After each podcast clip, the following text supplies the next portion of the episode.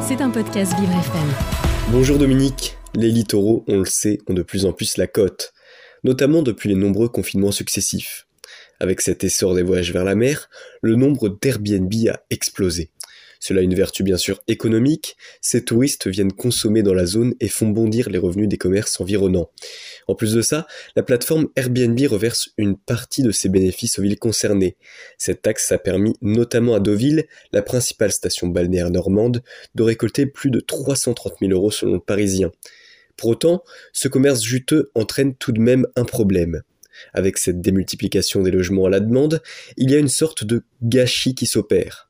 Car ces Airbnb sont souvent occupés dans les saisons hautes, mais restent vides le reste du temps.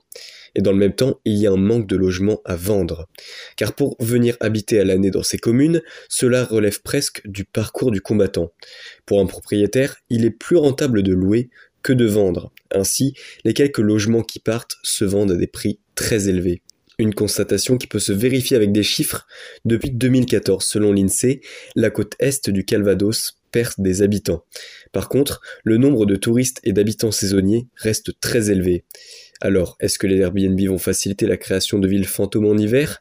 On n'en est pas là, mais la question mérite de se poser. C'était un podcast Vivre FM. Si vous avez apprécié ce programme, n'hésitez pas à vous abonner.